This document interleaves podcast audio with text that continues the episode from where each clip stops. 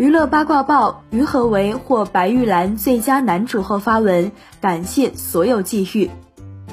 新浪娱乐讯，六月十号，第二十七届上海电视节白玉兰奖颁奖，于和伟凭借《觉醒时代》获得最佳男主角。他在微博发文感谢，特别开心，感谢各方的支持，感谢所有的际遇，拥抱所有的朋友，鞠躬致意。在颁奖现场，未能到场的于和伟通过 VCR 发布获奖感言，表示很遗憾无法到达现场。此时此刻，我的心情非常激动，我荣幸之至，欣喜若狂。感谢组委会给我这个奖，感谢觉醒时代，感谢觉醒时代中为我们这个国家开掘先路的人，感谢钟府先生，感谢台前幕后的同志们。本期内容就到这里，下期精彩继续。